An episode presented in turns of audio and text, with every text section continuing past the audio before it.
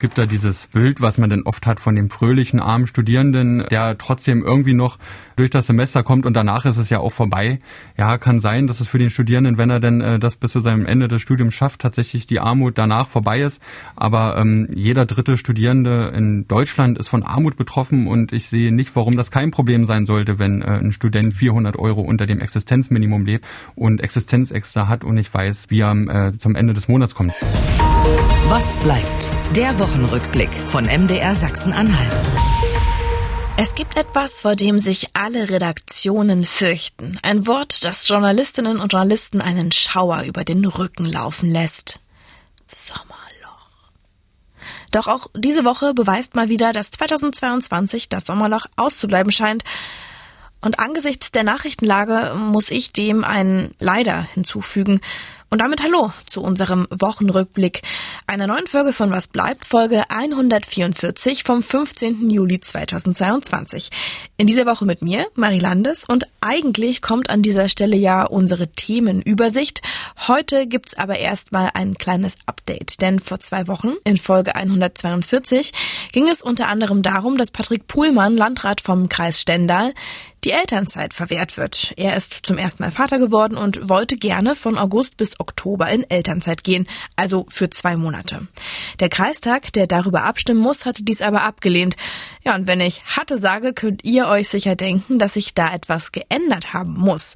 Und ja, hat es. In dieser Woche hat es eine Sondersitzung des Kreistages gegeben, in der nun doch für die Elternzeit gestimmt wurde, wenn auch wirklich knapp mit 17 zu 14.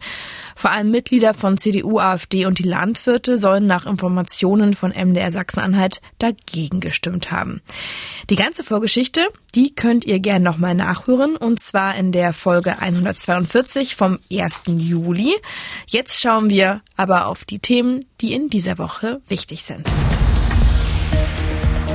Was passiert, wenn am 21. Juli nicht wieder Gas durch Nord Stream 1 geleitet wird? Sachsen-Anhalts Landesregierung will vorbereitet sein und hat in dieser Woche eine Arbeitsgruppe gegründet, die unter anderem Energiesparmaßnahmen prüfen soll. Warum Notfallpläne jetzt immer konkreter diskutiert werden und weshalb wir trotzdem nicht in Panik verfallen sollten, unser erstes Thema dieser Folge. Und jede und jeder dritte junge Erwachsene in Sachsen-Anhalt ist von Armut betroffen. Warum besonders in Sachsen-Anhalt Jugendarmut so ein großes Problem ist, warum es so schwer zu sein scheint, etwas dagegen zu tun und welche Hilfsangebote es bereits gibt. Ein Thema, über das ich mit Robin Radom vom Kinder- und Jugendring Sachsen-Anhalt spreche. Die Blicke auf den 21. Juli werden immer sorgenvoller. Das ist der Tag, an dem nach der jährlichen Wartung von Nord Stream 1 wieder Gas von Russland nach Deutschland fließen soll. Eigentlich. Denn schon seit Wochen gibt es Befürchtungen, dass genau das nicht passieren wird und wir dann eine Gaskrise hätten. Ein Szenario, das in dieser Woche noch einmal realer geworden zu sein scheint, angesichts konkreterer Überlegungen zu Notfallplänen oder möglichen Wärmeräumen in Städten für den Winter. Wie groß ist die Gefahr einer Gaskrise wirklich und welche vorsorglichen Maßnahmen wurden in dieser Woche dazu getroffen? Damit hat sich Thomas Vorreiher auseinandergesetzt. Hallo Thomas. Hallo Marie. Es ist ja aktuell ein wirklich ganz schmaler Grad zwischen Panikmache und dem wirklich nüchternen Abwägen einer Gefahr und dem sich vorbereiten auf eine Gaskrise, die ja irgendwie im Raum steht. Wie nimmst du das wahr, die Debatte um dieses Szenario Gaskrise? Ja, du sagst es richtig. Es ist die Debatte über ein Szenario. Ist ja Gas da. Aber das ähm, ist sozusagen die Fortsetzung von schon mehreren Monaten, in denen wir uns mit ähm, Preissteigerungen konfrontiert sehen im Supermarkt, äh, mit Nebenkostenanpassungen, die einige Mietende auch schon erhalten haben. Das hat ja alles auch schon vor Russlands Angriff auf die Ukraine eingesetzt also schon weit äh, vor Februar. Jetzt haben wir seit ähm, fast fünf Monaten diesen unnötigen Krieg, der tausende Menschenleben fordert. Ähm, das haben wir auch gestern wieder gesehen, dass es auch nicht nur die Front betrifft, sondern auch bis weit in die Ukraine hineinreicht. Und dann haben wir die aktuellen Nachrichten, ja. Gestern Tagesschau zum Beispiel, ähm, notfalls nur noch 19 Grad im Büro. Da geht es um einen Entwurf der EU-Kommission, wie man einen äh, möglichen Gasnotfallplan äh, europaweit aufstellen könnte, ja. Oder heute zum Beispiel, ich habe es ja vor mir, die Mitte Deutsche Zeitung, das ist eine der größten Zeitungen in Sachsen-Anhalt, die titelt hunderte Euro mehr Miete. Ja, fliegen jetzt die ganzen Nebenkostenabrechnungen rein, beziehungsweise die Anpassung in, äh, in Sachsen-Anhalt. Teilweise würden Heizkosten mitunter um das zwei- bis dreifache steigen. Ja, also das ist so diese, dieses Szenario, vor dem wir gerade stehen. Ähm, das ist ein mulmiges, äh, eine mulmige Situation, kann man schon sagen. Eine, mit der man sich auch als äh, Journalist nicht unbedingt wohlfühlt und natürlich auch als Bürgerin und Bürger in diesem Land auch nicht. Auf jeden Fall, mir geht's da genauso wie dir. Und ähm, es ist auch sehr schwierig, finde ich, auch in der ja, täglichen Auseinandersetzung in der Redaktion. Also wie viel und wie berichten wir darüber, ohne eben Panik zu machen, aber trotzdem müssen wir drüber reden, denn auch wir sind ja nicht nur beruflich damit konfrontiert, wir sind ja genauso Privatpersonen, die auch Nebenkostenabrechnungen haben und ähm, vielleicht da ähm, böse Überraschungen jetzt haben, ähm, wenn die angepasst werden oder unsere ähm, Abrechnung jetzt bekommen. Und wir müssen eben über dieses Thema sprechen, auch hier. Und ähm, tatsächlich hat, ähm, was bleibt bisher, das Thema Gaskrise noch gar nicht so tangiert. Deshalb würde ich das gerne nochmal Schritt für Schritt mit dir aufdröseln. Also wir haben ja vor, im Juni ungefähr hat der Bundeswirtschaftsminister Robert Habeck die zweite Stufe, die sogenannte Alarmstufe des Notfallplans Gas ausgerufen. Ähm, daran erinnern sich bestimmt viele, aber vielleicht nicht mehr so, was das eigentlich heißt, weil irgendwie Alarmstufe ja schon direkt schlimm, richtig schlimm klingt. Ähm, was bedeutet diese Stufe. Das ist sozusagen ein äh, Fingerzeig. Vielleicht, was ist denn überhaupt dieser Notfallplan? Ähm, ich hatte eben von einem EU-Notfallplan äh, gesprochen. Es gibt im Prinzip schon solche Notfallpläne, äh, die gehen auf eine EU-Verordnung zurück, die nicht in Krisenzeiten verabschiedet worden ist, schon, sondern schon vor fünf Jahren. Und die sieht eigentlich überall drei Stufen vor. Da gibt es die, ähm, die erste Stufe, ähm, da wird erstmal, äh, die ist schon im März bereits ausgerufen worden, Ende März, äh, die sogenannte Frühwarnstufe. Damals ist im Bundeswirtschaftsministerium ein Krisenstab gebildet worden, zu dem auch die Energieversorger gehören. Und seitdem gibt es regelmäßige Lageberichte. Das heißt, die Versorger und die Betreiber, die sollen sich einerseits um die Versorgungssicherheit kümmern, andererseits aber auch sagen, wie es denn damit läuft. Regelmäßig Bericht erstatten. Ähm, der Staat überwacht das, greift aber noch nicht ein. Jetzt seit drei Wochen ist das anders. Da haben wir die Alarmstufe. Ähm, da ist zumindest die Bundesnetzagentur theoretisch in der Lage, dass sie es den Gasversorgern ermöglicht, dass sie die hohen Preise, die sie jetzt am Markt zahlen, tatsächlich auch direkt sofort weitergeben an die Endverbraucher, an die Kunden. Da hat sich aber die Agentur bislang dagegen entschieden, das zu tun. Das heißt, einen richtig großen Unterschied merken wir eigentlich zwischen März und Juni nicht, außer dass wir sozusagen dieses Alarmzeichen jetzt haben, dass wir alle da stärker nochmal hingucken. Ähm, grundsätzlich ist also die Haltung weiterhin auch in der Bundesregierung, der Markt kann das noch alleine regeln. Das wäre dann in der dritten Stufe allerdings anders. Das ist die sogenannte Notfallstufe. Da greift dann der Staat aktiv ein und verteilt selber das Gas bzw. leitet die Energieversorger an, wie sie das Gas zwischen Privathaushalten, Kommunen, Industrie und Kraftwerken zu verteilen haben. Das knappe Gas in dem Fall natürlich. Hm. Es heißt aber trotzdem, auch wenn wir, wie du gerade meintest, von dieser Alarmstufe so vielleicht noch nicht ganz konkret, was bei uns zu Hause spüren. Gibt es ja trotzdem seit Wochen, jetzt seit diesen drei Wochen die Devise, wir müssen Gas sparen. Alles, was wir sparen, auch die Industrie, wir Privathaushalte, das kann dann ähm, genutzt werden, um die, in die Notfallspeicher einzuspeisen, die ja wirklich für den Notfall da sind. Die sollen nicht im Winter ähm, unsere Wärme- oder Energiegewinnung äh, sichern, sondern die sind dann für einen Notfall da. Also das heißt immer keine Panik. Und jetzt habe ich aber so, also ab letzter Woche, dieser Woche irgendwie das das Gefühl gehabt, jetzt ändert sich irgendwie was. Plötzlich kommen nämlich diese Diskussionen. Müsste man Warmwasser in Privathaushalten im Winter irgendwie begrenzen? Ähm, wenn ja, wie? Wie ist das mit Wärmehallen für bedürftige Menschen? Kann man die ausbauen? Ähm, wo, wo muss man überhaupt welche etablieren? Was hat sich da geändert? Ja, das Bewusstsein. Also ich meine, es, es ist ja ähm, wie so oft, dass äh, eine, eine kleine Bewegung manchmal ausreicht und sozusagen Trend setzt. Also es gibt eine Kommune in, ähm, in Westdeutschland, ich glaube Rheinland-Pfalz war es, ähm, vielleicht aber auch Baden-Württemberg, da würde ich mich jetzt nicht festnageln wollen, äh, die zuerst diese Idee mit diesen Wärmestuben publik gemacht hat, dass man die einrichtet für Menschen eben, die aufgrund äh, der steigenden Preise, nicht unbedingt weil das Gas knapp ist, sondern weil sie sich einfach das Gas nicht mehr leisten können oder die Wärmeversorgung, dass man für die eben äh, eine Wärmestube aufmacht, um eben für diesen Katastrophenfall ähm, gewappnet zu sein. Wärmestuben an sich ist ja jetzt nichts komplett Ungewöhnliches, gibt es auch in harten Wintern, ähm, um sozusagen auch obdachlose bzw. wohnungslose Menschen zu unterstützen. Und jetzt haben erste Kommunen in Sachsen-Anhalt das auch ähm, aufgegriffen. Und das liegt, ähm, wie gesagt, zum einen auch daran, dass eben diese höheren Preise, die es ja jetzt schon gibt, dass die einfach nachgereicht werden, dass man das jetzt schon spürt. Zum anderen ist es äh, unklar, ob Deutschland seine Gasspeicherziele erreichen kann. Ich würde mal jetzt die Bundesnetzagentur ähm, zitieren, die schreibt nämlich aktuell auf ihrer Webseite, die Lage ist angespannt und eine Verschlechterung der Situation kann momentan nicht ausgeschlossen werden. Die Gasversorgung in Deutschland ist im Moment aber stabil. Die Versorgungssicherheit in Deutschland ist derzeit weiter geleistet. Das heißt, was jetzt sozusagen passiert ist, wir bereiten uns auf Eventualitäten, auf das Worst-Case-Szenario oder alles auf dem Weg bis hin zum Worst-Case-Szenario vor. Denn ähm, in Deutschland hätten wir gerne bis zum Winter mindestens äh, die Gasspeicher zu 80 Prozent gefüllt. Aktuell sind nur zwei Drittel drin. Du hast es gerade selber erwähnt. Ähm, die Gaspipeline Nord Stream 1 liegt gerade flach. Da kommt kein russisches Gas durch, offiziell eben wegen der Wartungsarbeiten. Ähm, gleichzeitig ähm, sieht die Bundesnetzagentur aber auch, dass Russland nicht durch andere ähm, Pipelines, die es ja auch gibt, ähm, stärker Gas einspeicht, was ja möglich wäre.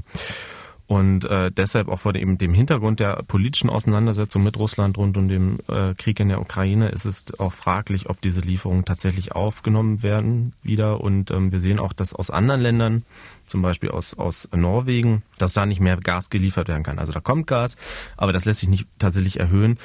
Und ähm, dementsprechend ist es unklar, ob die Reserve für den Winter tatsächlich aufgebaut werden kann, die man da anstrebt. Hm, und, und nochmal zum Einordnen, also dieses Gas kann natürlich als Druckmittel benutzt werden, weshalb die Frage im Raum steht, ob ähm, Russland ähm, ja den Gashahn wieder aufmacht, wenn die Wartungsarbeiten abgeschlossen sind, oder? Genau, nicht? ja. Und wir sozusagen, wir kommen auch schon aus einem ähm, Jahr, ähm, also wir hatten ja diese ich glaube, da haben wir auch mal eine, oder gibt es auch eine Was bleibt Folge dazu, die, die könnte man dann nochmal verlinken. Wir haben uns ja gerade äh, Ende letzten Jahres, äh, speziell in Sachsen-Anhalt, da gab es sehr viel politische Bewegung, sehr stark über Nord Stream 2 unterhalten, ähm, dass man das doch endlich unbedingt ähm, vorantreiben müsste, dass diese Pipeline in Betrieb geht, beziehungsweise abgeschlossen wird.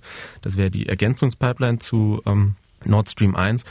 Und schon damals ist das eigentlich auch auf dem auf der auf der Basis geschehen, dass äh, die Speicher nicht voll genug waren. Und das lag aber daran schon, dass auch in Nichtkriegszeiten Russland schon ähm, nicht wirklich verstärkt Gas geliefert hat, beziehungsweise das teilweise zurückgegangen ist. Also Russland weift diesen Vorwurf zurück, aber auch von zum Beispiel vom russischen Staatsunternehmen Gazprom betriebene Speicher haben niedrigere Quoten aufgewiesen und das ist sozusagen diese Vorgeschichte, die auch heute dazu mitführt, dass wir nicht so gut aufgestellt sind, wie wir gerne wären als Deutschland. Und jetzt wird eben nicht nur wirklich äh, real darüber ähm, diskutiert oder geschaut, auch in Landkreisen in Sachsen-Anhalt, wo die Kapazitäten für mögliche Wärmeräume ausgebaut äh, werden könnten. Ähm, auch die Landesregierung hat in dieser Woche aufgrund dessen eine Arbeitsgruppe gegründet. Wer sitzt denn jetzt in dieser Arbeitsgruppe und was soll die? Ich sagte, wer nicht drin sitzt, das ist das Justizministerium und ansonsten, ansonsten sitzen alle äh, Ministerien in dieser Arbeitsgruppe. Sie wird geleitet von der Staatskanzlei, also sozusagen dem Ministerium, das wiederum ähm, Ministerpräsident Haseloff und äh, Staatsminister Robra untersteht. Und äh, diese Arbeitsgruppe soll dafür sorgen, äh, Zitat Haseloff, dass man sich auf Szenarien in alle Richtungen vorbereitet. Das heißt, ähm, denkbar ist zum Beispiel, dass in den kommenden Tagen und Wochen ähm, Verhaltensregeln für Beamte beschlossen werden, also wie sie energieeffizient äh, sich auf der Arbeit verhalten können. Eventuell auch, wir hatten ja vorhin diesen EU-Plan, werden Temperaturen für Büroräume in den ähm, in den Behörden festgelegt, in den Amtsstuben oder vielleicht sogar auch die ähm, Homeoffice-Pflicht eingeführt. Also was ist theoretisch denkbar? Das wollte Haseloff jetzt nicht ausschließen, obwohl er sich jetzt nicht da konkret zu einem Vorschlag ähm, am Dienstag positioniert hat. Auch äh, mussten die Häuser vorher schon überhaupt mal ermitteln, was sie denn überhaupt für Einsparpotenziale haben. Das heißt, man fängt jetzt nicht komplett bei Null an. Was aber, glaube ich, sozusagen für die Öffentlichkeit noch am interessantesten ist, ist so eine ähm, Untergruppe dieser Arbeitsgruppe, die wird vom Innenministerium geleitet. Und da geht's dann sozusagen richtig in Anführungsstrichen zur Sache. Da ähm, sitzen nämlich auch die Vertreter der Städte, Gemeinden und der Landkreise drin, sowohl ähm, sowie die kommunalen Wohnungsgesellschaften und die Stadtwerke und die Sparkassen. Und da geht es dann um die Frage, was passiert denn zum Beispiel, wenn wir jetzt weiterhin durch, äh, durch diese Gaskrise, ange, mögliche Gaskrise angetriebene Verteuerung haben in unterschiedlichen Sektoren, ähm, wenn zum Beispiel den Sparkassen das Geld ausgeht, wenn es zu Liquiditätsengpässen kommt? Ähm, was passiert, wenn sich die Kommunen ähm, die öffentlichen Aufträge, die sie haben oder die sie umsetzen wollen, wenn sie sich das nicht mehr leisten können, weil sich alles schlagartig verteuern sollte? Und aber auch, wie muss zum Beispiel Fernwärme und Gas im Notfall zwischen Kommunen und Haushalten in Sachsen-Anhalt verteilt werden. Das heißt jetzt nicht, dass man automatisch davon ausgeht, dass das auch in Kraft tritt. Das ist, sollte man hier ähm, deutlich betonen. Da gehen auch sehr wenige sozusagen in der Landesregierung von aus. Aber das ist klassischer Katastrophenschutz, der da betrieben wird, Vorsorge. Äh, man möchte da gewappnet sein. Ja, also die, diese Arbeitsgruppe und vor allem die Untergruppe befasst sich also noch mit einem viel größeren Thema als nur Energieversorgung. Was ich mich aber gefragt habe, ist, warum gibt es diese Arbeitsgruppe erst jetzt, wo es, naja, vielleicht so, so ein bisschen lodert? Ähm, sollten wir nicht immer auf solche Szenarien vorbereitet sein? Ich sag nur Pandemiepläne, die äh, tausend Jahre alt waren und in Schubläden lagen und irgendwie nie mal überarbeitet wurden. Ja, ich meine, diese Frage stellt sich ja ähm, regelmäßig. Äh, wie gut ist man beim Katastrophenschutz aufgestellt? Ähm, wir haben jetzt gerade das einjährige ähm, traurige Jubiläum der Flugkatastrophe im Ahrtal. Ähm, du wirst dich sicherlich erinnern mhm. und die, die Menschen, die das hier hören, auch. Ähm, da haben wir auch wochenlang danach darüber diskutiert, wie gut ist man eigentlich für solche Szenarien aufgestellt. In Sachsen-Anhalt haben wir dann über Warnsirien zum Beispiel diskutiert. Ich weiß auch, dass Innenministerin äh, Tamara Zieschank das zumindest nach eigenem Bekunden sehr ernst alles nimmt und dass man sich ähm, versucht, so gut wie möglich in Sachsen-Anhalt auf bestimmte Szenarien einzustellen. Es ist aber allerdings, ich meine, es geht um sehr grundsätzliche Strukturen. Es gibt auch für viele Sachen auch grundsätzliche Pläne. Ähm, da ist natürlich die Frage, wie oft werden die überprüft? Äh, gibt es ähm, Übungsszenarien? Was für Reserven hat man? Ähm, da gibt es dann sehr unterschiedliche Meinungen, wie gut man da aufgestellt ist. Ich muss auch ehrlich sagen, äh, das kann ich jetzt so im Allgemeinen auch nicht, nicht beantworten. Entscheidend wird bei diesen Sachen sein, ähm, aber auch, wir haben es ja die Bundesnetzagentur angesprochen, was passiert halt im Bund, was passiert äh, auf der Bundespolitik, da sind die wesentlichen Stellschrauben. Die Länder sind dann eigentlich dafür verantwortlich, dass wenn es dann hart auf hart kommt, wenn tatsächlich in Anführungsstrichen zum Katastrophenfall, ähm, das ist deren Kernaufgabe, sozusagen die öffentliche Sicherheit. Und da sind die dann zu ähm, zuständig und gewissermaßen sind wir in einem Dauerkrisenmodus. Also du hast recht, man muss sich eigentlich immer vorsorgen, weil wir, reden ja jetzt aktuell nicht nur sozusagen über, über Gas äh, für den Winter, sondern wir reden über Dürre, wir reden über Wasserknappheit, äh, Klimawandel gibt's ja auch noch, die Versorgung der ukrainischen Geflüchteten, die Gott sei Dank ja relativ gut läuft in Sachsen-Anhalt und natürlich auch die Corona-Pandemie. Und ähm, zumindest mein Eindruck als politischer Beobachter ist, dass man zumindest aus der Corona-Pandemie, auch wenn man nicht komplett das System umgekrempelt hat in Deutschland äh, oder in Sachsen-Anhalt, dass man zumindest jetzt hier auf Erfahrungen und Strukturen zurückgreifen kann, äh, die jetzt sich hoffentlich bewähren. Ob es ähm, am Ende in, in diesem vermeintlichen Katastrophenszenario, ähm, Notfall, ähm, wirklich zur Katastrophe kommt, zum Notfall, ist ja wirklich davon abhängig, gerade was am 21. Juli jetzt passieren wird. Wir können nicht in die Zukunft schauen, das wäre reine Spekulation, aber Expertinnen und Experten rechnen ja oder spielen verschiedene Modelle durch. Was wäre, wenn? Welche gibt es denn da? Es gibt ja nicht nur den, okay, es kommt gar kein Gas mehr.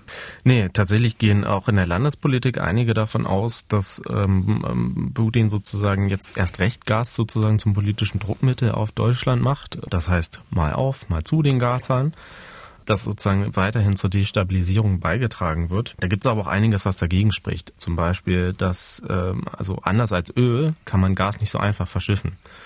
Man braucht sehr viel Infrastruktur dafür. Die hat Russland aktuell nicht. Das Gas geht in Pipelines und diese Pipelines gehen größtenteils nach Westen, in die EU wenn man jetzt sagt, man will die EU nicht mehr beliefern, dann kann man das Gas nicht einfach irgendwo anders hin umleiten. Das ist technisch nicht so einfach umsetzbar. Ähm, darauf ist Russland anders als auf andere Szenarien nicht unbedingt eingestellt. Das heißt, es geht ja einerseits um die Frage des längeren Atens, andererseits aber auch darum, kann sich Russland das tatsächlich leisten, ähm, die EU nicht mit Gas zu versorgen. Ähm, aktuell stellt man sich so natürlich auch im, im Zeichen des Krieges äh, selber so dar, als ob man sich das natürlich erlauben könnte. Hätte Russland denn zumindest in der Theorie, auch wenn es nicht einfach wäre, das zu verschiffen und es vielleicht keine Pipelines gibt, ähm, Abnehmende, die da schon in der Spur stehen? Na, also ist also für russische Rohstoffe werden ja auf der ganzen Welt äh, gerne angenommen. Also es ist jetzt auch bekannt, dass äh, Saudi-Arabien, äh, was ja ein großer Erdölexporteur Exporteur ist, ähm, Erdöl aus Russland bezieht und das dann gleichzeitig wiederum weiterverkauft, weil das äh, sozusagen gerade ähm, sich äh, rentiert und gleichzeitig Saudi-Arabien die entsprechende Infrastruktur dafür hat.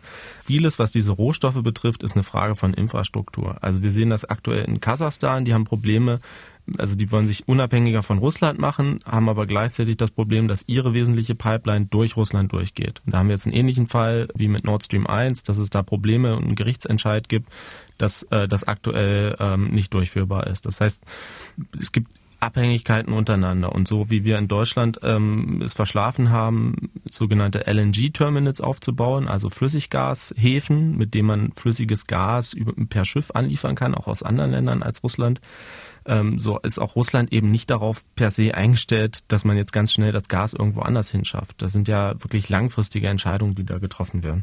Aber vielleicht um nochmal ein bisschen so, was passiert denn jetzt in Deutschland, um darauf jetzt nochmal ähm, zurückzugehen. Also wir haben ja auch ähm, mal ein bisschen noch die Stimmung in der Landesregierung zu zeigen. Wir haben ja auch einen Ton, glaube ich, von Haseloff, der, ähm, der hat ja eine relativ eindeutige Einschätzung zumindest mhm. am Dienstag schon mal gegeben. Hören wir da mal rein. Es ist nicht so, dass wir hier mit einem Klapp jetzt eine Situation haben, als ob hier nichts mehr geht. Ja, es ist eine Frage des Management und des Zusammenhaltens der Gesellschaft und dass wir die Nerven behalten und Ruhe bewahren. Wir haben schon so manche Krise bewältigt, die werden wir auch bewältigen. Genau, und um dieses Management, das klingt jetzt also ein bisschen, und das Zusammenhalten, das ist jetzt alles ein bisschen abstrakt, aber das sind jetzt sozusagen diese Szenarien, über die wir reden. Ja, also Sparen wir Gas? Wenn ja, wo und äh, wie ersetzen wir das? Also ähm, eine Vorkehrung ist auch schon getroffen worden durch Bundesrat und Bundestag. Ähm, man hat es ermöglicht, dass Kohlekraftwerke, die ähm, ähm sozusagen im Standby-Modus sind, aktuell nicht in Betrieb sind, dass die schnell wieder hochgefahren werden können im äh, Versorgungsnotfall, weil nämlich sehr viel vom, also ein großer Teil des Gases wird gar nicht für Wärme genutzt oder für die Industrie, sondern wird für die Verstromung benutzt. Das heißt, er geht in Gasstromwerke. Und diese Gasstromwerke könnten dann eben durch Kohlekraftwerke ersetzt werden. Da hat man sich auch entschlossen, dafür dann äh, gegebenenfalls die Klimaziele hinten anzustellen. Also zu sagen, okay, wir produzieren jetzt doch wieder mehr CO2 oder stoßen mehr CO2 aus, aber dafür haben wir eine Versorgungssicherheit.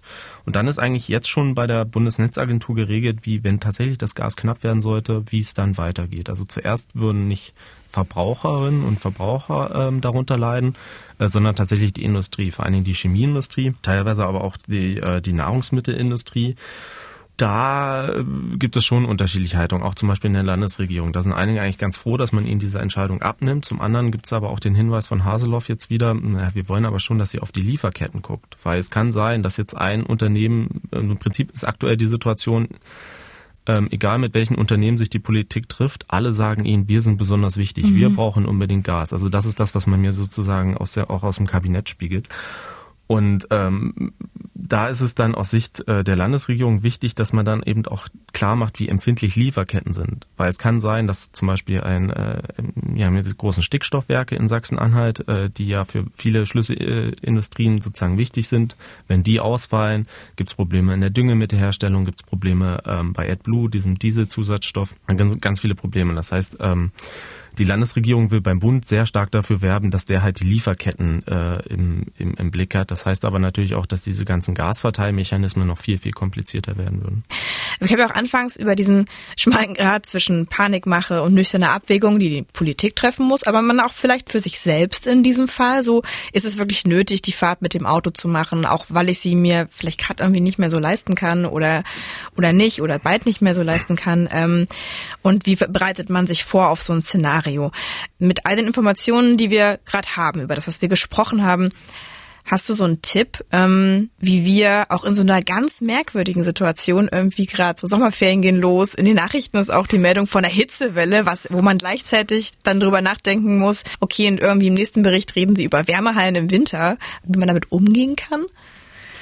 Ähm, bevor ich selber sage, ähm, wie, wie ich das Ganze sehe, was natürlich auch ein bisschen schwierig ist, das einzuschätzen, weil ich bin ja so wie du Journalist bzw. Journalistin. Wir Klar. machen ja diese Nachrichten. Wir, natürlich reflektieren wir das die ganze Zeit, was wir da machen, aber also ich äh, informiere mich sehr, sehr stark, einfach auch als Berufswegen. Ich kann das nicht einfach abstellen.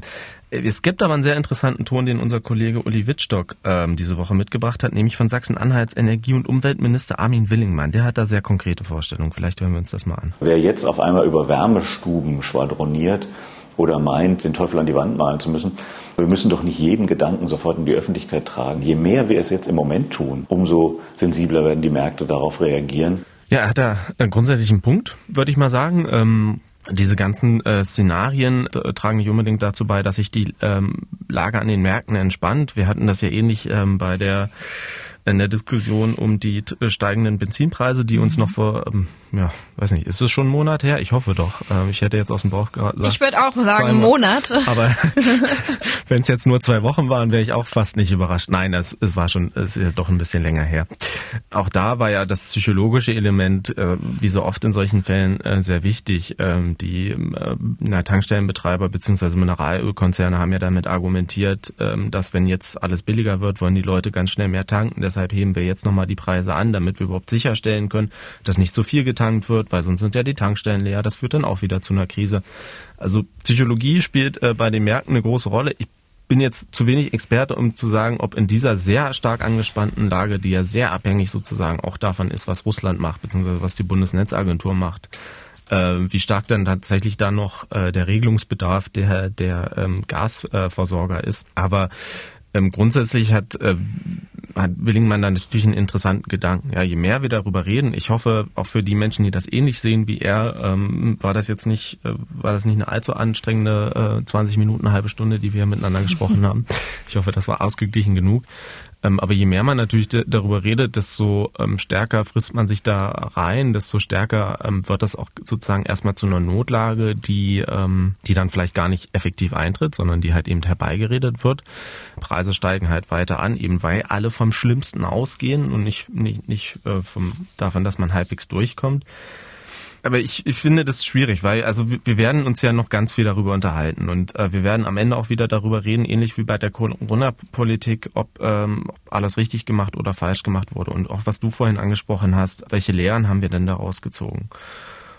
Und äh, um das beurteilen zu können, ist es halt auch wichtig, ähm, da reinzugucken, auch auch täglich. Es gibt natürlich auch psychologische Untersuchungen, wo Menschen, äh, wo, wo dann als Ker äh, Schluss gesagt wird, man sollte vielleicht auch einfach den Nachrichtenkonsum so ähm, regulieren, dass es einem selber gut geht damit.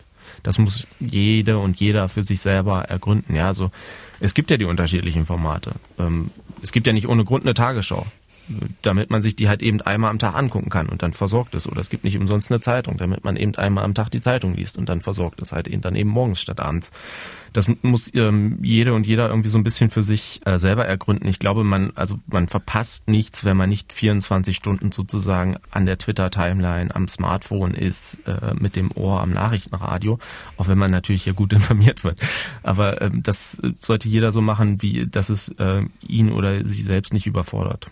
Ja, das ähm, sehe ich ganz genauso wie du. Und manchmal hilft es ja auch, sich zu informieren, aber es ist auch mal gut, so einen Schritt zurückzugehen oder einfach zu sagen, hey, dieses Wochenende konzentriere ich mich nur auf meine Familie und ähm, das ist auch okay. Es ist okay, auch mal zwei Tage keine Nachrichten zu konsumieren und sich dann wieder zum Wochenstart zu informieren.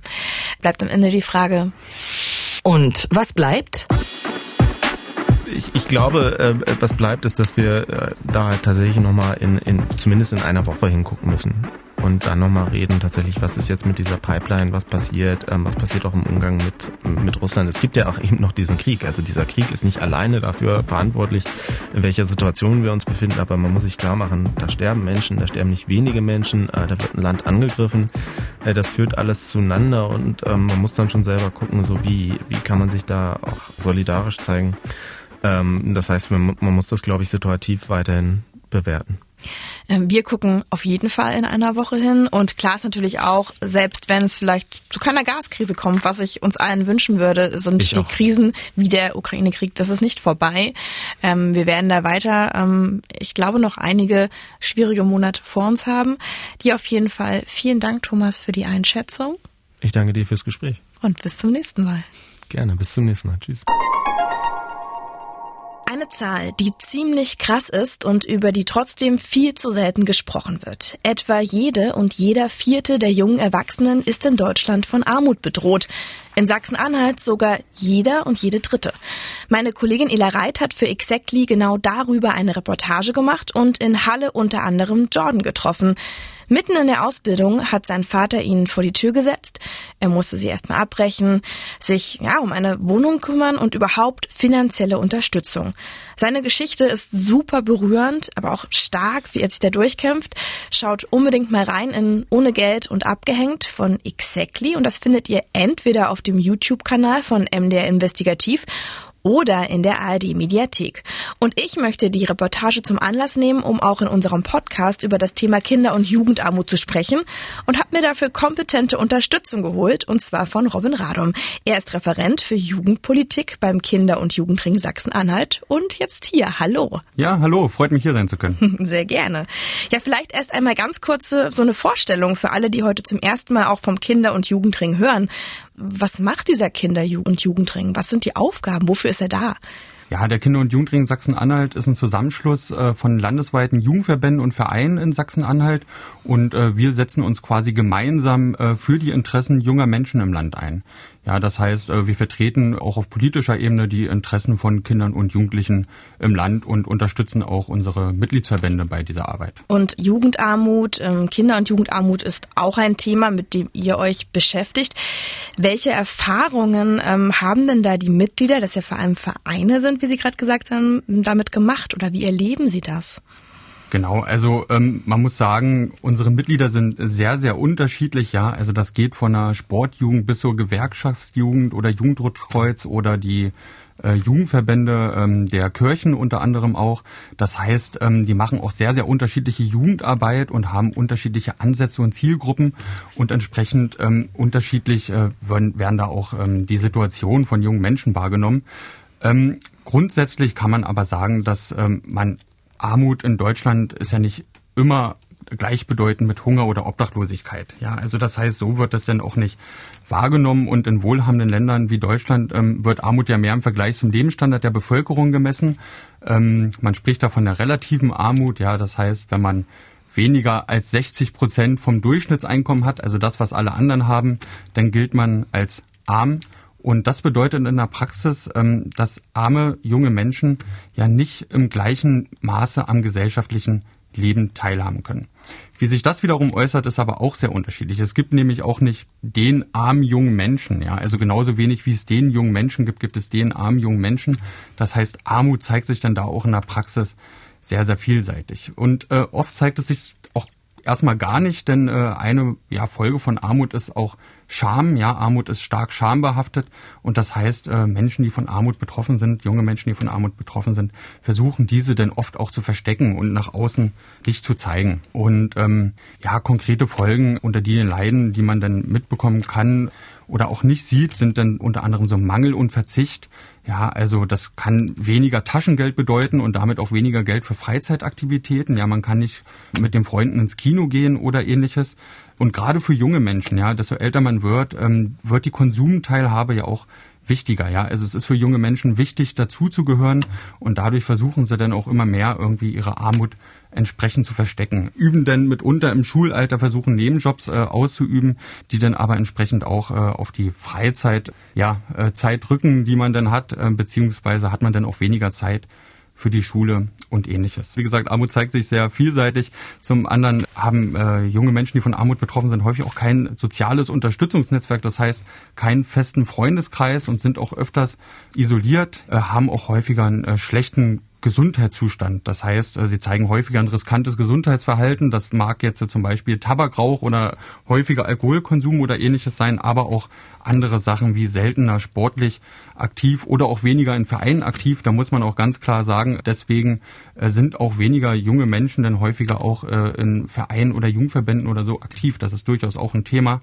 dessen man sich bewusst ist aber auch äh, vor allen Dingen äh, psychische Folgen. Ja, gerade denn im jungen Alter ploppt das dann auf, dass das dann oft dann auch diagnostiziert wird, beispielsweise Depressionen oder ähnliches. Das sind einige von vielen Folgen von Armut, die da entsprechend äh, auch auffallen können. Ja, aber auch eine ganze Bandbreite, die ja egal wie viele Punkte davon auf einen zutreffen, heftig sind. Ähm, und ich habe ja am Anfang gesagt, in Sachsen-Anhalt soll jeder oder ist jede und jeder dritte junge Erwachsene von Armut in ihren vielfältigen Facetten, wie Sie gerade gesagt haben, ja auch bedroht. Jetzt haben wir zwei Jahre Corona-Pandemie, in dem viele Eltern auch in Kurzarbeit geschickt wurden, wo Studierende beispielsweise ihre Nebenjobs verloren haben, die sehr essentiell waren, um beispielsweise ihre Miete zu zahlen oder weil vielleicht das BAföG nicht gereicht hat oder ihre Eltern sie nicht so unterstützen können.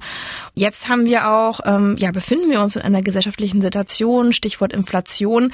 Wie nehmen da Sie das wahr? Nehmen da Ängste zu? Registrieren das die Mitgliedsvereine, dass ähm, da vielleicht auch Jugendarmut zunimmt oder die Sorgen noch größer werden bei denjenigen, wo es ohnehin schon irgendwie an verschiedenen Stellen schwierig ist?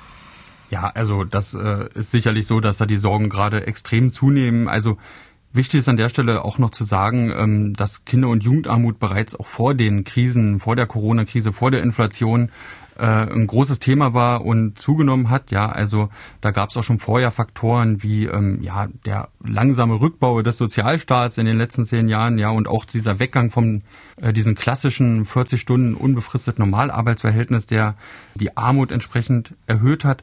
Aber tatsächlich die äh, Corona-Krise zum einen, viele Sachen wurden gerade äh, schon genannt, ja, also für Studierende die Nebenjobs sind weggebrochen, aber auch viele Ausbildungsplätze sind zurückgegangen, ja, und wenn ähm, Ausbildungsplätze zurückgehen. Viele Ausbildungsbetriebe gehen dann auch oft nicht zurück zur betrieblichen Ausbildung. Das heißt, die Ausbildungsplätze fehlen dann oft dauerhaft und die Jugendarbeitslosigkeit ist entsprechend auch hochgegangen. Das heißt, das war schon ein harter Einschnitt. Ja, ähm, gerade haben wir auch gesagt, äh, junge Menschen in Armut sind oft von psychischen Problemen belastet, äh, wie Depressionen. Und wir können uns vorstellen, während der Corona-Krise äh, hat das auch nochmal mitunter erheblich zugenommen, ja, durch die soziale Isoliertheit, einfach auch durch die Hilflosigkeit, man weiß nicht wohin.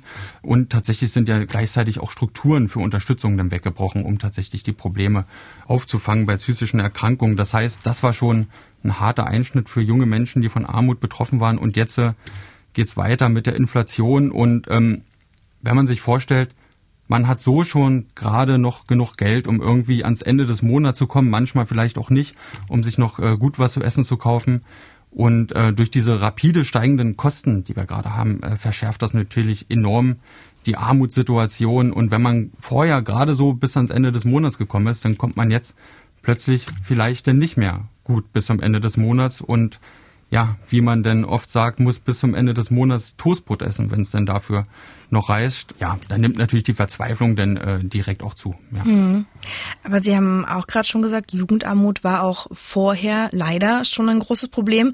In Sachsen-Anhalt im bundesweiten Vergleich auch ein sehr großes. Warum ausgerechnet hier bei uns? Ähm, was sind da die Punkte, die es besonders in Sachsen-Anhalt ja, für viele Familien oder auch Kinder und Jugendliche eben so schwer haben lassen. Sei es bei Teilhabe, sei es wirklich bei genug Geld haben. Also grundsätzlich muss man sagen, das hängt dann auch viel mit der wirtschaftlichen Lage allgemein in Sachsen-Anhalt zusammen. Also Kinderarmut, Jugendarmut, das ist dann oft halt auch einfach Familienarmut. Das heißt, das Einkommen reicht einfach nicht aus oder es gibt das Einkommen nicht. Und äh, das lässt sich ganz einfach auch dadurch erklären, dass die äh, ja zum einen die Armutsquote generell, auch nicht nur die Jugendarmutsquote in Sachsen-Anhalt sehr hoch ist. Ja, es gibt hier auch eine hohe, äh, im Vergleich, im bundesdeutschen Vergleich eine hohe Arbeitslosenquote und auch insgesamt, auch wenn die Leute arbeiten gehen, verdienen sie ja einfach weniger Geld. Ja, es ist ein niedrigeres Durchschnittseinkommen in, im bundesdeutschen Vergleich. Das heißt, das hat hier tatsächlich auch einfach wirtschaftliche Hintergründe mitunter, warum die Jugendarmut hier so hoch ist. Und dann äh, kann man das im Vergleich auch sehen, auch andere Bundesländer, die ähnlich von ja eine ähnlich schlechtig wirtschaftlich aufgestellt sind, haben entsprechend auch eine sehr hohe Jugendarmut, äh, genauso wie Sachsen-Anhalt. Tatsächlich kann man aber auch sagen, dass es bestimmte Gruppen sind, die einfach auch stärker von Armut betroffen sind. Ja, wie zum Beispiel äh, alleinerziehende Sorgeberechtigte. Und das hat einfach den Hintergrund, dass Kinder, äh, man weiß, es auch viel Geld kosten und entsprechend ähm, muss man sich das leisten können. Und wenn man alleinerziehend ist und nur ein Einkommen hat, dann äh, rutscht man da auch schnell in die Armut oder kommt schwerer aus der Armut raus. Und auch in Sachsen-Anhalt gibt es einen relativ hohen Anteil an Alleinerziehenden.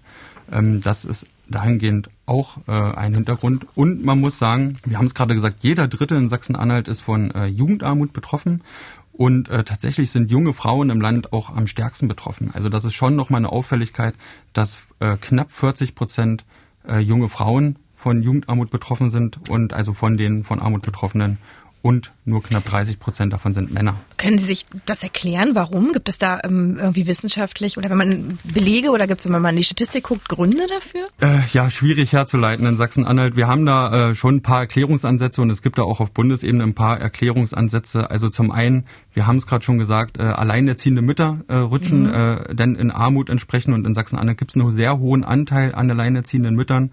Das sind dann halt häufig nicht Männer, die äh, die Kinder alleine erziehen muss man auch sagen, dass es äh, in Sachsen-Anhalt vergleichsweise auch viele äh, jüngere Mütter gibt, also der Altersdurchschnitt in Sachsen-Anhalt ist geringer, äh, wann äh, Personen Kind bekommen. Das kann auch eine Rolle spielen. Ansonsten äh, sind das so Faktoren, die da eine Rolle spielen könnten. Ähm, da wären wir auch dankbar für weitere Untersuchungen in Sachsen-Anhalt durchaus, ja, wie zum Beispiel äh, der Gender Pay Gap, den es ja immer noch weiterhin gibt. Und tatsächlich solche, man kennt so un, unbezahlte schulische Ausbildung, ja, wie pädagogische Berufe, Erzieherin, Sozialassistent und ähnliches. Das sind tatsächlich so alles unbezahlte Berufe. Und tatsächlich ist es ja dahingehend noch ähm, sehr auffällig, dass vor allen Dingen junge Frauen so stark betroffen sind, weil gleichzeitig in Sachsen-Anhalt, wenn man sich die Statistiken anguckt, haben Frauen das deutlich höhere Bildungsniveau in Sachsen-Anhalt. Ja, also äh, haben die deutlich höheren Schulabschlüsse. Jetzt sind das ja alles Punkte, die Sie ansprechen, die nicht unbekannt sind. Das, das wird niemanden überraschen, wenn man das jetzt gerade gehört hat. Und das ist ja auch nicht so, dass das nicht in der Politik ähm, debattiert wird. Die Frage ist halt, was wird getan und was kann überhaupt getan werden. Wie nehmen Sie das denn mal hier in Sachsen-Anhalt wahr? Ähm, tut die Politik, die Landesregierung da genug, die Probleme anzugehen? Denn am Ende sind das ja auch Punkte, wo vielleicht sich die Frage stellt für junge Erwachsene, bleibe ich hier, wo vielleicht meine Chancen so schlecht sind? Gehe ich vielleicht auch, wo ich merke, ach, da kann ich besser verdienen, ich habe eine Chance, irgendwie rauszukommen aus, aus, aus diesem Strudel, in dem man sich vielleicht am Ende auch befindet? Also zum einen äh, würde ich zustimmen, dass über Armut generell und vor allen Dingen über Kinderarmut auch schon sehr viel gesprochen wurde und das sehr oft problematisiert wurde. Aber das Thema Jugendarmut tatsächlich, da ist es äh, aus äh, unserer Sicht, äh, aus meiner Sicht auch noch nötig, das tatsächlich stärker in die Öffentlichkeit zu tragen und das überhaupt zu einem Problem zu machen. Ja, also die Zahlen, die sind da durchaus bekannt, die gibt's ja nicht erst seit heute, aber dass es das, dass, dass das tatsächlich ein Problem ist, ähm, dafür muss man erst noch ein Bewusstsein tatsächlich schaffen. Denn ja, im Gegensatz zu Kinderarmut war Jugendarmut bisher äh, auch medial immer eher weniger ein Thema, auch in der öffentlichen Debatte. Und ähm, anders als bei Kindern, bei Kindern ist man relativ sich äh, schnell einig, dass Kinder nichts für ihre Armutssituation können. Äh, das lässt sich auch dann sehr schwer erklären, warum sie was dafür können sollten. Aber junge Menschen werden äh, sehr schnell dann doch für ihre Situation einfach selbst äh, verantwortlich gemacht. Ja, also zum Beispiel ist doch selber schuld, wenn er keinen Ausbildungsplatz findet oder ähnliches. Und gleichzeitig wird die Armut von jungen Menschen auch oft heruntergespielt. Ja, also es gibt da dieses Bild, was man denn oft hat von dem fröhlichen, armen Studierenden, ähm, der trotzdem irgendwie noch durch das Semester kommt und danach ist es ja auch vorbei. Ja, kann sein, dass es für den Studierenden, wenn er denn äh, das bis zu seinem Ende des Studiums schafft, tatsächlich die Armut äh, danach vorbei ist.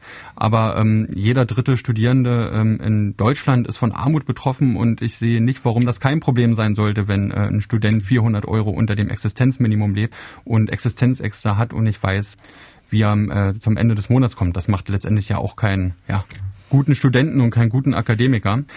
Das Oder sich monatelang mit seinem BAföG-Antrag rumschlagen muss, ähm, vielleicht Anspruch auf eine Unterstützung hat, aber einfach kein Geld bekommt. Und ähm, ich kenne das selbst noch damals vom, vom Studieren. Ich habe auch BAföG bekommen und man dann irgendwie fünf Monate aber gar keine Unterstützung bekommt und sich fragt, hm, was nun? Ja, ich kenne das persönlich auch und das muss man sich dann in dem Moment auch leisten können oder beziehungsweise sehr kreativ in der Lösungsfindung sein, wie mhm. man es mhm. denn schafft, jetzt so vier, fünf Monate äh, ohne Geld hinzukommen. Ja, also das sind ja dann oft auch, ähm, also Jugendarmut trifft in dem Sinne auch nochmal besonders hart, weil man ist ja in der Phase des Übergangs und der Selbstfindung, ja. Und ähm, zum einen äh, schlägt das dann auch, äh, also es ist demoralisierend, es schlägt auf Selbstbewusstsein, wenn man kein Geld hat und nichts machen kann. Und es ist vor allen Dingen auch gefährlich. Was mache ich denn, wenn ich einen Studienplatz bekomme? Der geht dann im September los, ich stelle meinen BAföG-Antrag und ich kriege aber erst mein Geld im Dezember. Ich habe aber keine Reserven, weil ich war vorher schon arm. Ich kann äh, den Umzug nicht bezahlen, ich kann den Beginn des Studiums nicht finanzieren. Ja, wie überbrücke ich jetzt diese Zeit, bis ich tatsächlich das Geld entsprechend erhalte. Ja, im Zweifel breche ich das Studium ab und dann äh, ist dadurch auch nichts gewonnen. Aber um vielleicht nochmal äh, zu möglichen Lösungsansätzen zu kommen und was man da äh, politisch tatsächlich Wäre machen, meine nächste Frage gewesen. okay. Ist das gar nicht äh, so einfach zu sagen. Ja, Das betrifft einfach sehr viele politische Handlungsfelder, also Wirtschaft, Sozial, Arbeitsmarkt, Wohnungspolitik, da müsste eigentlich überall dann was getan werden. Das heißt, es gibt jetzt nicht einen Hebel, den man zieht und äh, die Jugendarmut ist weg. Und tatsächlich, wir haben ja gerade gesagt, was auch so Landespolitik machen könnte, äh, kann da sehr viel und muss da sehr viel auf Bundesebene passieren. Ja, aber auch Landes- und Kommunalpolitik äh, können und müssen da durchaus mehr Verantwortung übernehmen. Also auf Bundesebene, da wären das tatsächlich dann so Sachen, ähm, wir haben es ja schon gesagt, so Kinder- und Jugendarmut, das ist tatsächlich einfach Familienarmut beziehungsweise die Armut der Sorgeberechtigten. Das heißt, dahingehend muss die dann bekämpft werden und entsprechend angegangen werden, ja beispielsweise durch äh, Steuer- und Arbeitsmarktpolitische äh, Maßnahmen, um ja, Löhne armutsfest zu sichern oder Lohngerechtigkeit zwischen den Geschlechtern auch herzustellen. Das wären da Maßnahmen. Aber tatsächlich die aktuelle Bundesregierung plant ja auch eine Kindergrundsicherung. Ja, also damit kann man ja auch letztlich das Existenzminimum von Kindern zumindest absichern. Es ist jetzt für 2025 geplant und das wäre ein guter erster und wichtiger Schritt. Tatsächlich muss man aber auch sagen, dass das ja irgendwie dann auch äh, die Bedarfe junger Menschen irgendwie abdecken muss. Und da müssen wir noch sehen, wie sich so eine Kindergrundsicherung, die ja dann verschiedene Leistungen zusammenfassen soll und äh, für Kinder in Familien ausgezahlt werden soll, sich dann tatsächlich ausgestaltet. Mhm. Ähm, da wir über Jugendarmut reden, wäre das aber auch noch ein Aspekt, dass man überlegen könnte, sowas durchaus weiterzuentwickeln, ja, die Altersspanne zu erweitern. Das heißt, nicht nur eine Kindergrundsicherung einzufügen, sondern tatsächlich eine Kinder- und Jugendgrundsicherung. Das wäre so eine Maßnahme, die man da machen könnte. Das klingt jetzt relativ einfach. Ähm, warum warum gibt's das noch nicht? Warum hat das noch niemand umgesetzt?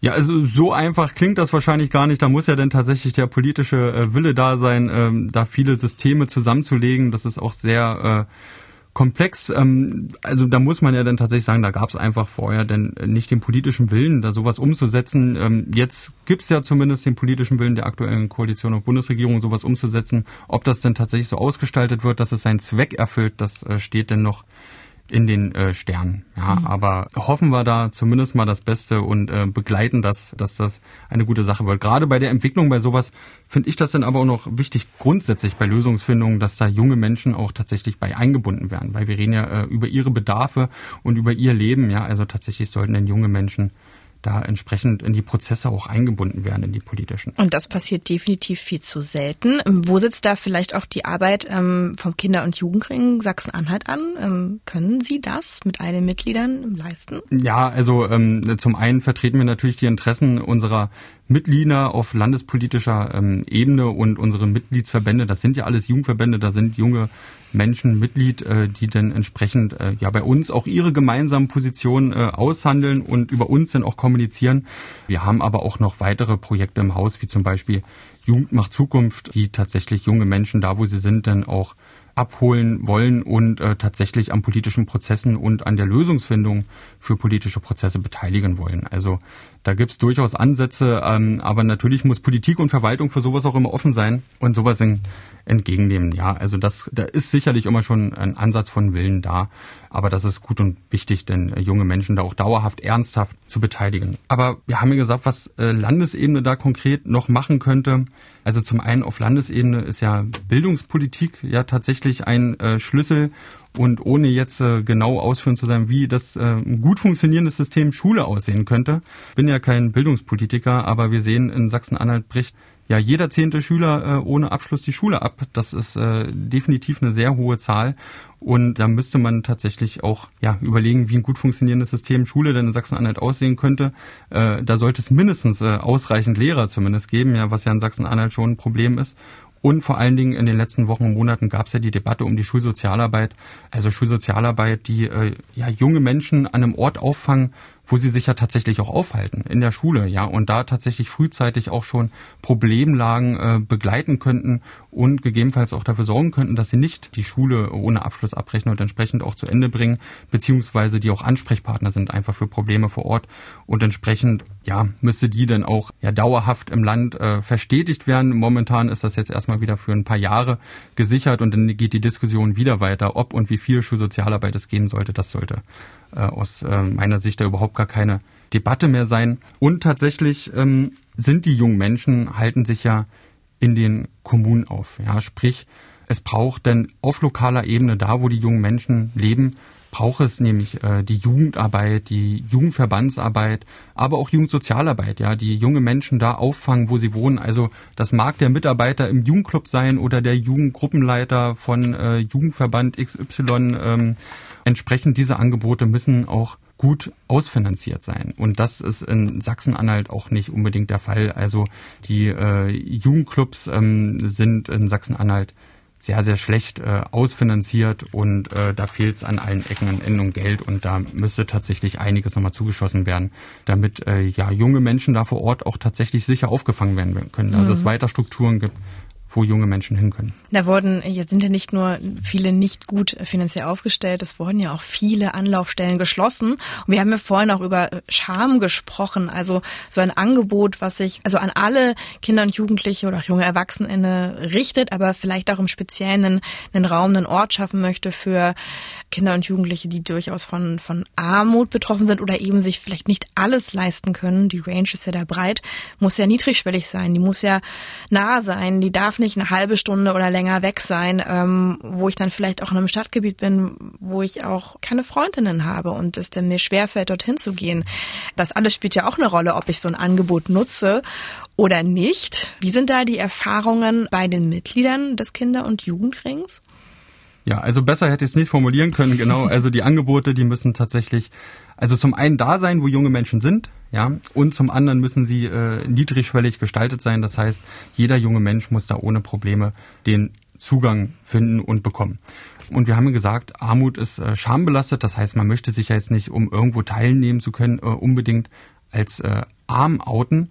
Ja, das heißt, Angebote müssen auch so gestaltet werden, dass sie denn für alle zugänglich sind. Da würde ich ja zum einen sagen, also in den Jugendclubs wäre das jetzt der Fall, einfach dadurch, dass sie diese kostenlose Freizeitangebote anbieten und die sind ja von ihrem Selbstverständnis, von ihrer Natur her schon offen für alle. Und das heißt, das ist natürlich eine Anlaufstelle für junge Menschen an dieser Stelle.